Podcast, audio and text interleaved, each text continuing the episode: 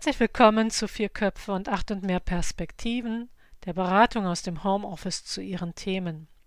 Vier Köpfe, das sind vier Beraterinnen, die in einem Crossover von mehr als acht Perspektiven über ihre Themen sprechen. Sie führen das Gespräch nach der Methode des Reflecting Teams. Sie alle sind eingeladen, sich entspannt vor oder zurückzulehnen, zu hören, ob eigene Themen angestupst werden, mitzunehmen, was anspricht und anklingt.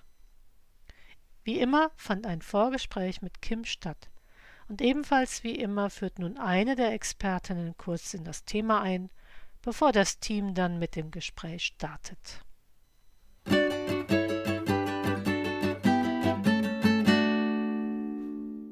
Ja, herzlich willkommen heute zu 4 plus 8.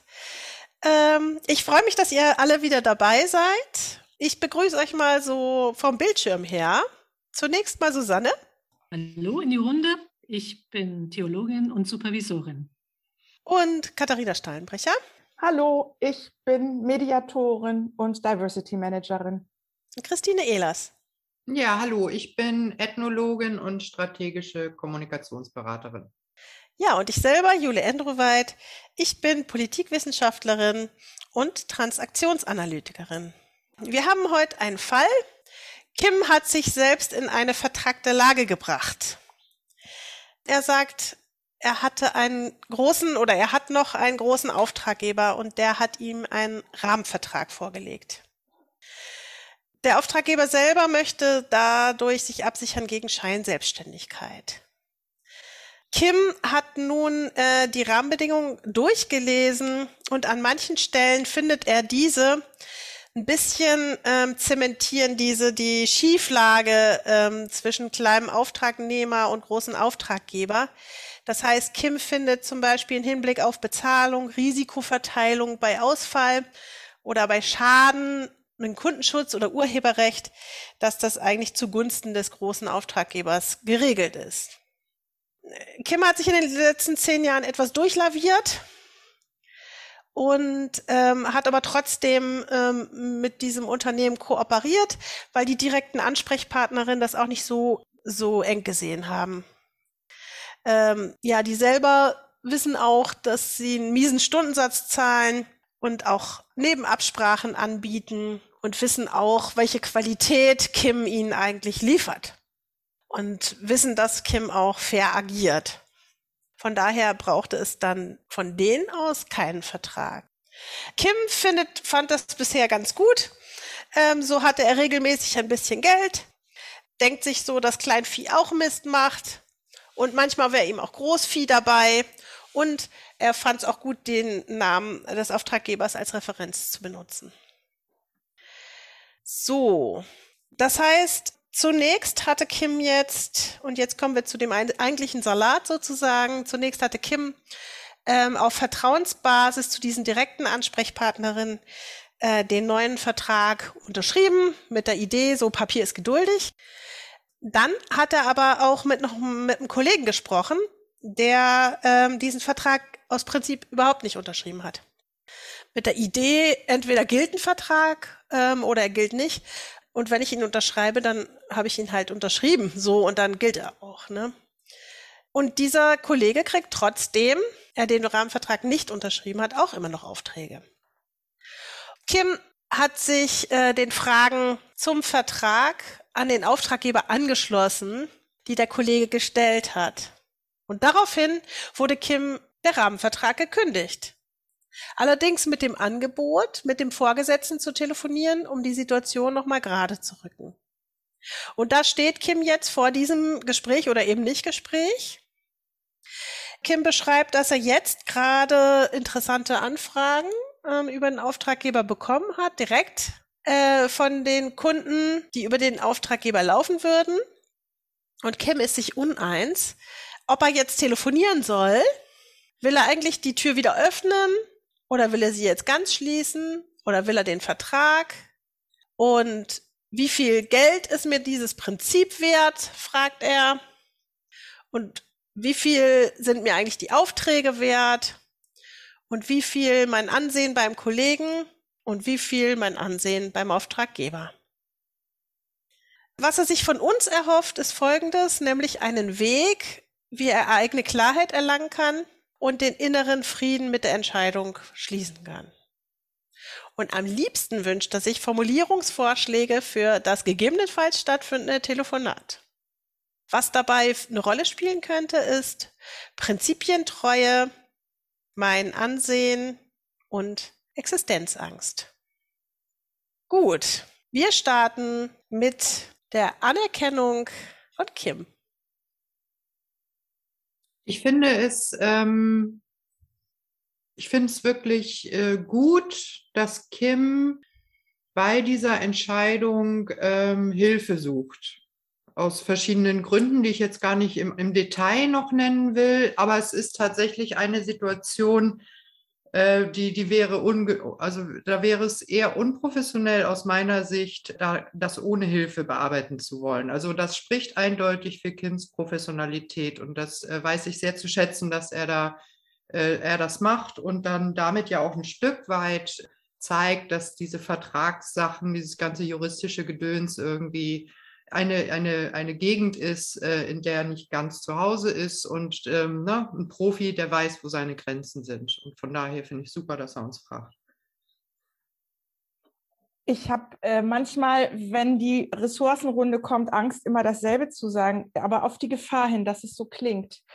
Das ist komplex. Und äh, das finde ich schon in der Summe der Themen, die zum Schluss kommen. Also von Existenzangst über Ansehen. Und das erste war äh, Prinzipientreue. Mhm. Also auf welchen Ebenen das spielt. Und ähm, da gehe ich völlig d'accord mit Christine, in so einer komplexen Situation zu sagen, das ist für mich gerade überkomplex. Ich brauche Hilfe von außen, finde ich hervorragend. Ich fand beeindruckend, sich damit in die Öffentlichkeit zu begeben, auch zu den Hörenden.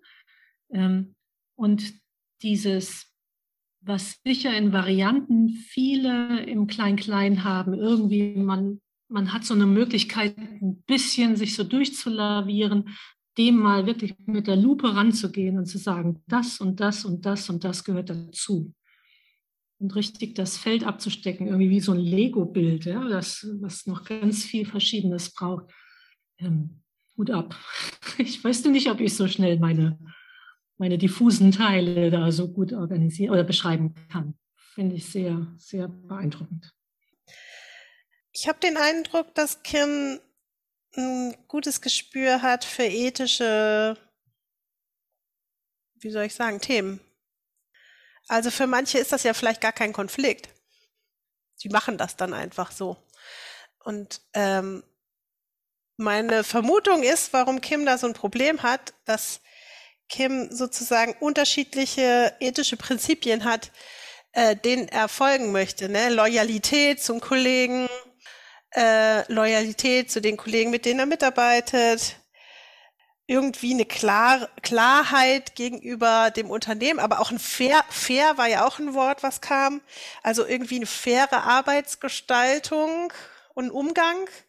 So, also das ist alles deutet so auf ethische Prinzipien hin. Das finde ich eine Qualität von Kim an der Stelle.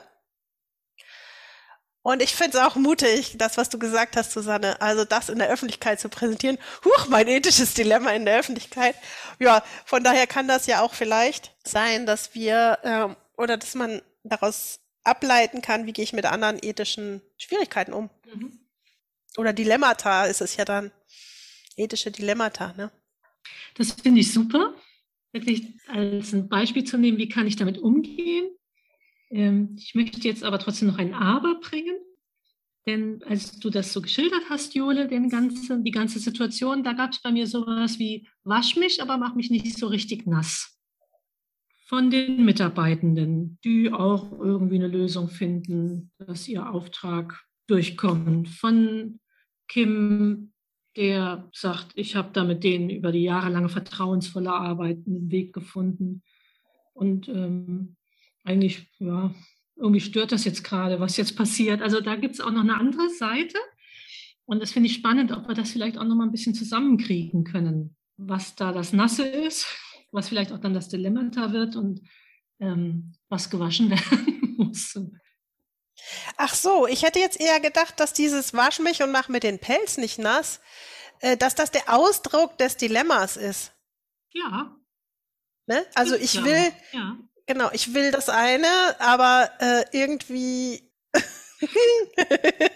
das andere nicht. noch mehr, die nicht nass werden wollen. Das finde ich ja das Witzige. Und offensichtlich gibt es ja auch Leute, die das anstreben und bisher auch nicht nass geworden sind. auch das, genau. Ja. ja.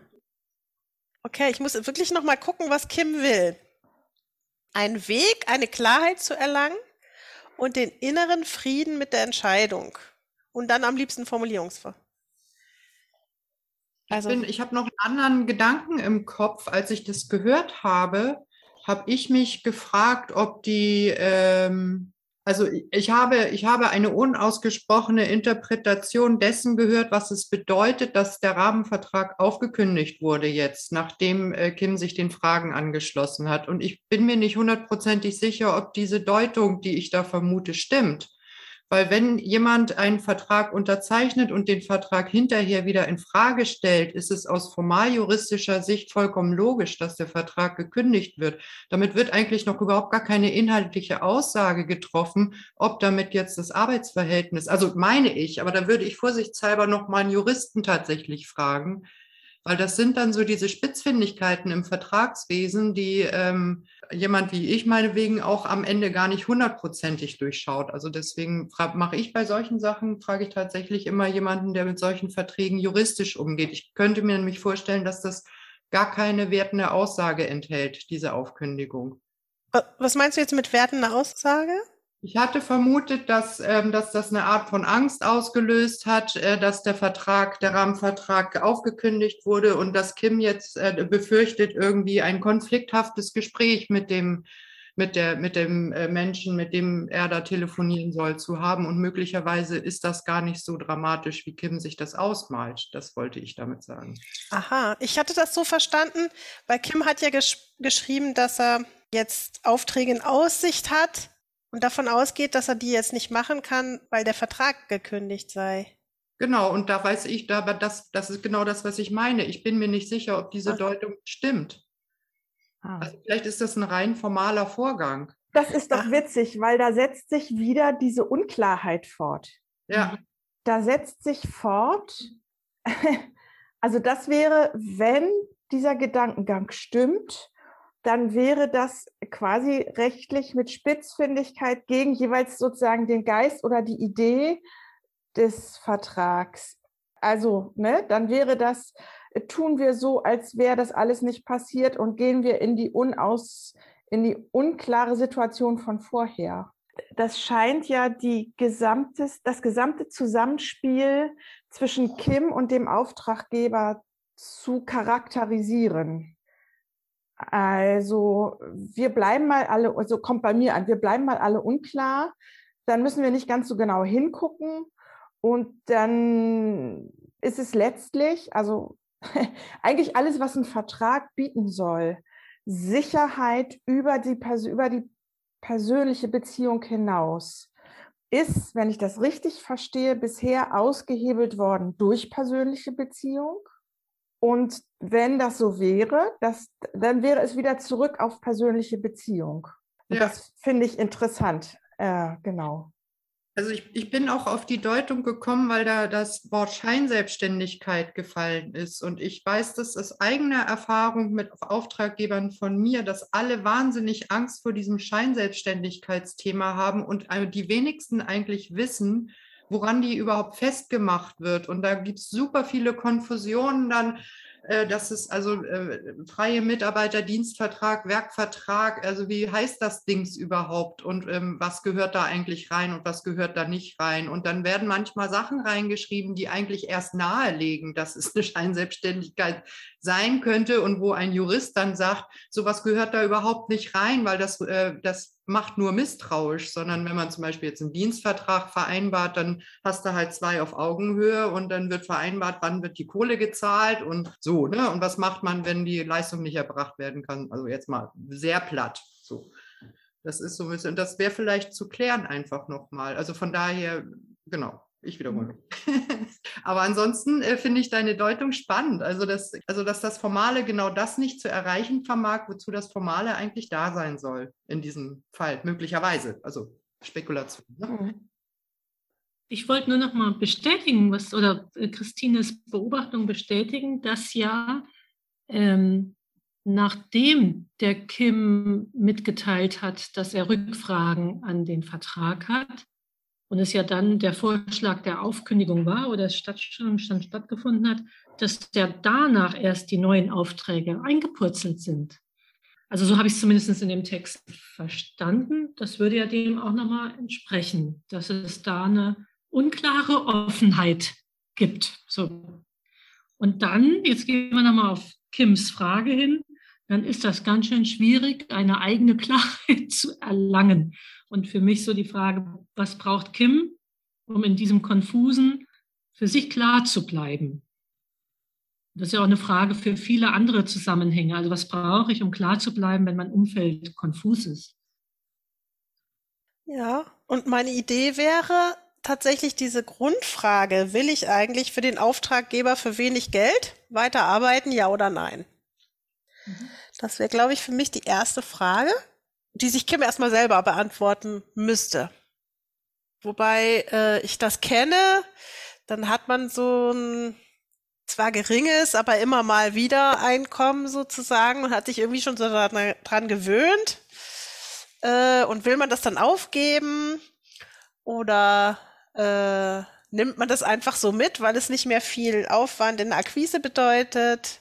Also das ist, ich glaube, auch die Entscheidung ist nicht so leicht zu fällen.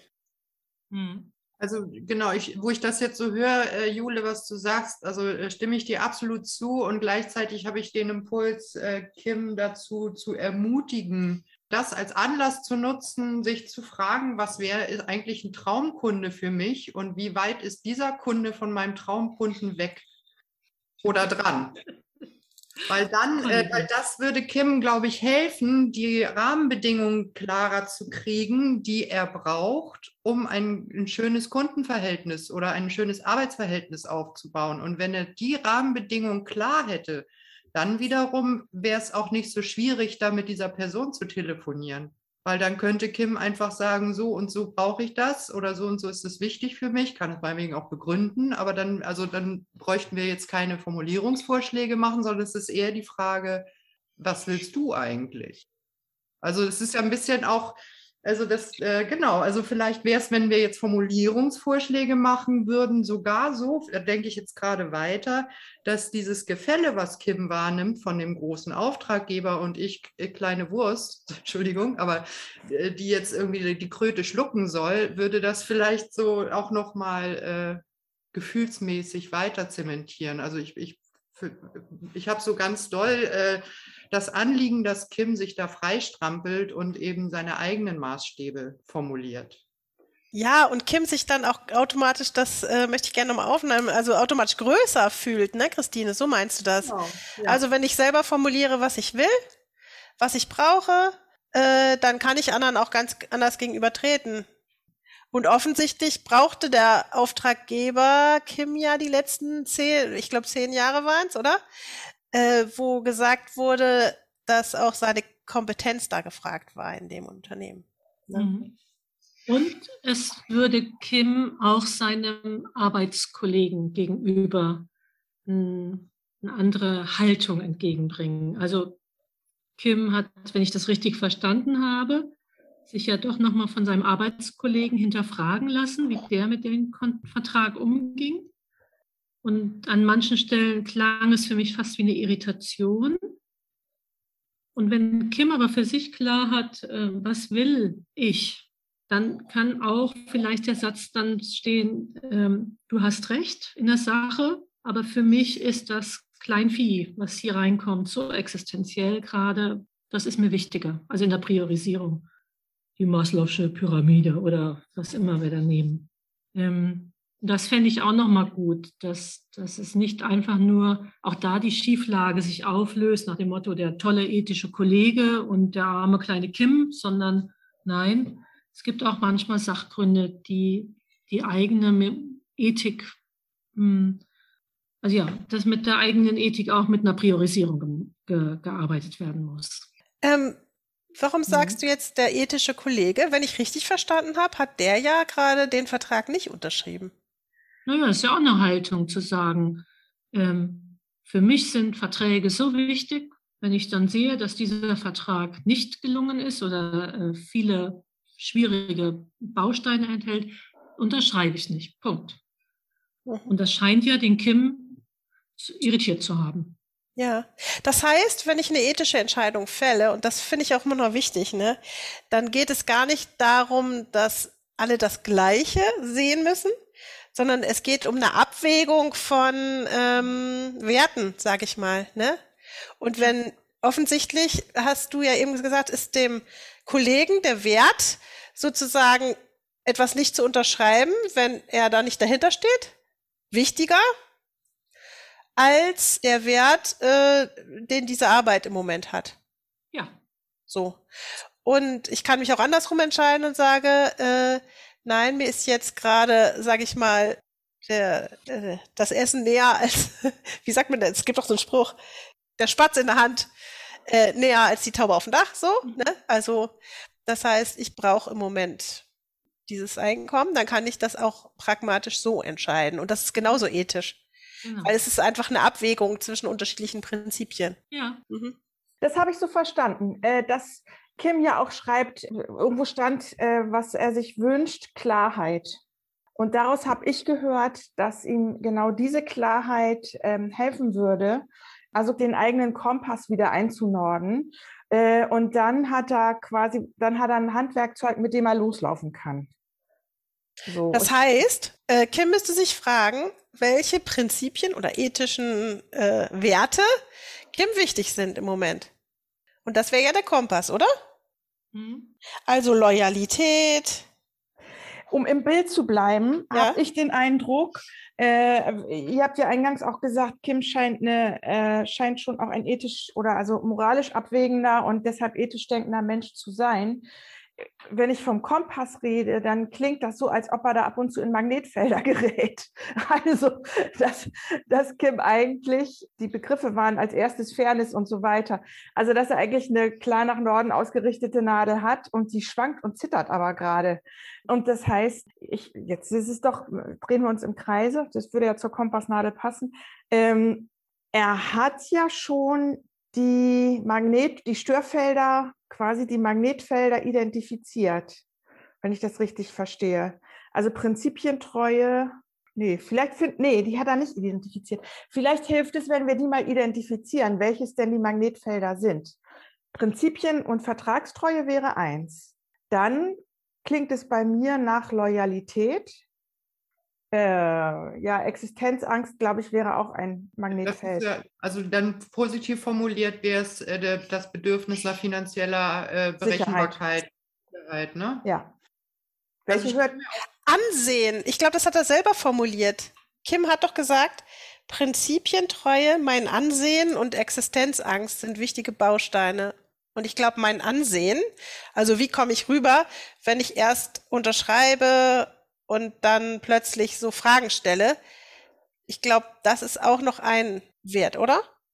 Ach so, ich hatte das Ansehen, äh, interessant, ich hatte das Ansehen eher verstanden, wie dass dieser große Anbieter auch Kim sozusagen zu manchen potenziellen Kunden und Klienten spült. Mhm. Also dass da vielleicht auch noch was danach entsteht. Das hatte ich so verstanden mit Ansehen. Aber ah. vielleicht hast du recht, Jule. Ja. Welcher ethische Wert steht denn dahinter? Oder welches, was steht hinter Ansehen? Welches Magnetfeld? Oh, vielleicht ist das eins. Ich dachte ansehen, also wie ich von anderen gesehen werde, ob ich äh, sozusagen als hm. verlässlich, vielleicht verlässlich wahrgenommen werde oder nicht. Ob ich als, ja, was war das, fair weiter wahrgenommen werde oder nicht. Das mhm. schien ja, also Fairness schien ja auch ein Wert zu sein, der Kim wichtig ist. Mhm. Also aus meinem hm, Sprachgefühl heraus würde ich jetzt Ansehen nicht als Wert erkennen können, sondern also da verstehe ich, Katharina, deine Nachfrage, dass das, das war, verweist auf etwas letztlich. Also Ansehen ist aus meiner, aus meinem Sprachgefühl heraus eher sowas wie ein Bedürfnis. ein Bedürfnis ist ja nicht gleich wert unbedingt. Ne? Mhm. So, und ähm, ich, also ich, und, und ähm, von dem Gedanken ausgehend hatte ich auch den, äh, mich gefragt, ob es nicht auch, es ist halt, wenn man wirklich zehn Jahre eine Zusammenarbeit gemacht hat, ist das ja auch nichts, was man einfach so mal eben in die Tonne tritt, üblicherweise, auch selbst wenn die nicht hundertprozentig befriedigend war. Also da, da entsteht ja auch ein gefühlter Verlust sozusagen. Ne? Also es ist ja, auch wenn, wenn jetzt die Kohle gar nicht so, das Geld gar nicht so, äh, das, also nicht, nicht der, der größte von allen Gründen ist, weil das Geld einfach nicht besonders groß ist, ist da vielleicht auch noch eine emotionale Komponente drin. War das in Loyalität schon ausgedrückt? Ja. Oder Verbindung, irgendwie so? Ja, eher so, also ich würde ein weicheres, glaube ich, tatsächlich. Also dieses äh, Verbind in Verbindung sein, Gemeinschaft, ähm, das ist ja, das ist ein Abschied nehmen, wenn, wenn, wenn Kim dann sagt, so, ähm, okay, nee, unter diesen Bedingungen mache ich das nicht mehr. Ich würde gerne nochmal, also ich bin bei Ansehen nochmal hängen geblieben im Blick auf, ich sage es mal, Respektsperson. Kim als ein solider Arbeiter, zuverlässige Person, ähm, abrufbar für, für schwierige Themen. Ich weiß jetzt nicht, worin er arbeitet, aber also das einfach, das ein, irgendwie stelle ich mir vor, so ein so einen Bürger, ja, ein Bürger, der einfach zuverlässige Verantwortung übernimmt, den man fragen kann. Das wäre für mich so mit Ansehen nochmal. Und ja. dass er da diesen Ruf, ja, genau, der Ruf, dass er den nicht verlieren will. Zuverlässigkeit. Ja, ja Zuverlässigkeit. Zuverlässigkeit. Ja. Vielleicht auch. Okay. Ne? Mhm. Jetzt sind wir ganz schön rumgetrabt, so. Ich versuche mal so, ein, so eine Zusammenfassung. Ja, ich versuche. Die Frage war ja äh, von Kim, einen Weg zu finden, eigene Klarheit zu erlangen, inneren Frieden mit der Entscheidung. Und wir sind gestartet bei der Frage, wo kann Kim denn anfangen zu entscheiden eigentlich? Also, dass er sich wieder sozusagen das Heft des Handelns anheftet. Und da hatten wir die Frage, will ich diesen Kunden überhaupt? Darüber sind wir dazu gekommen, zu sagen, okay, vielleicht gibt es irgendwie einen inneren Maßstab für Kim, zu sagen, ja, das ist mein Traumkunde. Und darüber mal zu gucken, will ich diesen Kunden eigentlich immer noch haben oder nicht? Und sich dann zu nähern und zu sagen, ja, unter den Umständen ja oder nein. So. Durch dieses sozusagen sich wieder aneignen und das Heft des Handelns nehmen, würde Kim auch gegenüber den Arbeitskollegen selber wieder sich groß machen und wieder ins, ins Handeln kommen und auch argumentieren können äh, für seine Position. Und eben waren wir dann bei der ethischen Wertabwägung und da war jetzt die Frage, also das Bild des Kompass und der Störfelder. Also, dass äh, Kim wieder einen eigenen Kompass hat, wo er sehen kann, ah, die Nadel zeigt nach Norden so.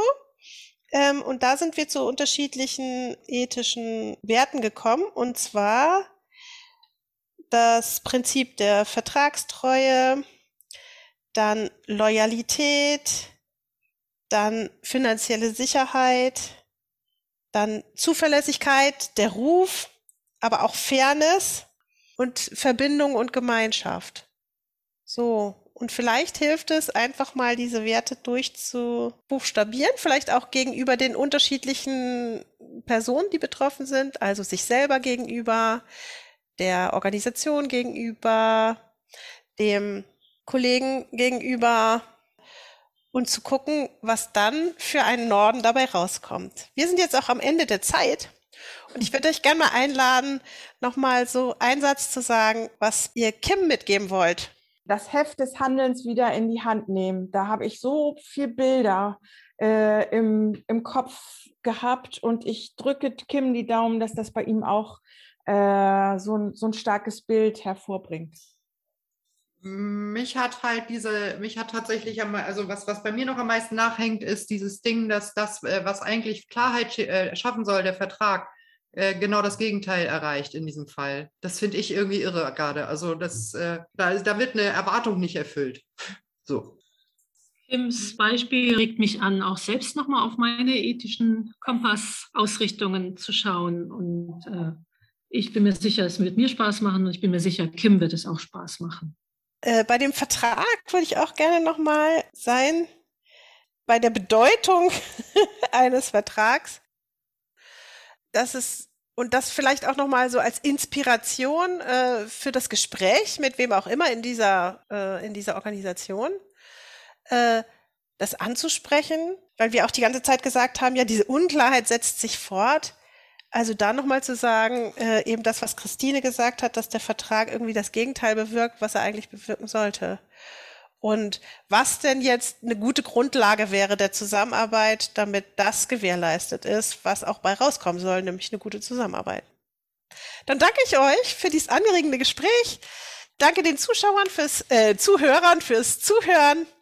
Und äh, wir freuen uns auf euch das nächste Mal. Tschüss. Tschüss. Tschüss.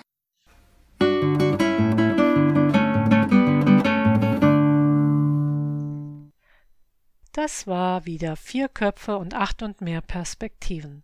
Sie können uns einfach hören, Sie können uns aber auch unterstützen und nutzen.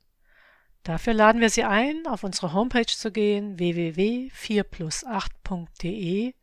Ich buchstabiere es www.4plus8.de und abonnieren Sie den Podcast. Wenn Sie selbst ein Thema einbringen möchten, kontaktieren Sie uns auf dem gleichen Wege. Wir setzen uns dann mit Ihnen in Verbindung. Wir freuen uns auf Sie und Ihre Themen und wenn Sie wollen, auch auf Ihre Rückmeldung.